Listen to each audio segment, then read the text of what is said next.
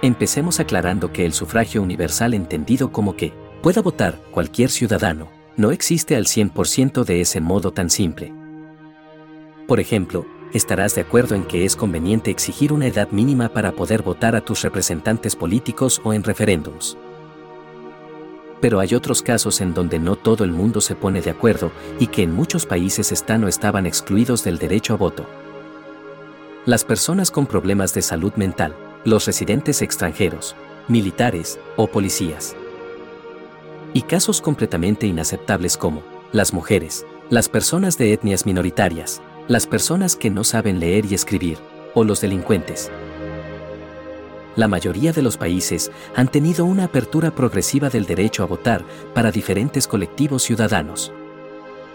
Algunos incluso retrocedieron por 20 años y luego recuperaron sus derechos. Otros, como en Estados Unidos, dejaron votar a las mujeres décadas antes de dejar votar a los negros, en 1965.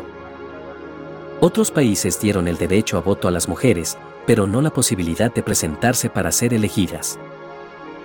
En España el absurdo fue al revés, pudieron ser elegidas como diputadas antes de que pudieran votar. En la descripción del episodio te dejo el enlace al artículo de la Wikipedia que da detalles de cómo fue este proceso en muchos países.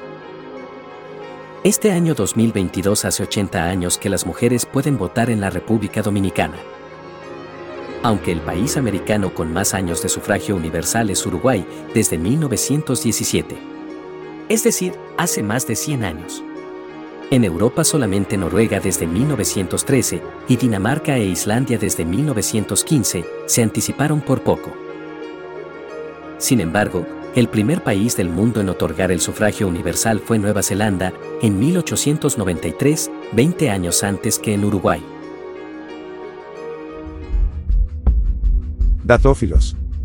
Buscamos, analizamos y compartimos datos. Escúchanos en YouTube, Telegram o en tu app de podcasts.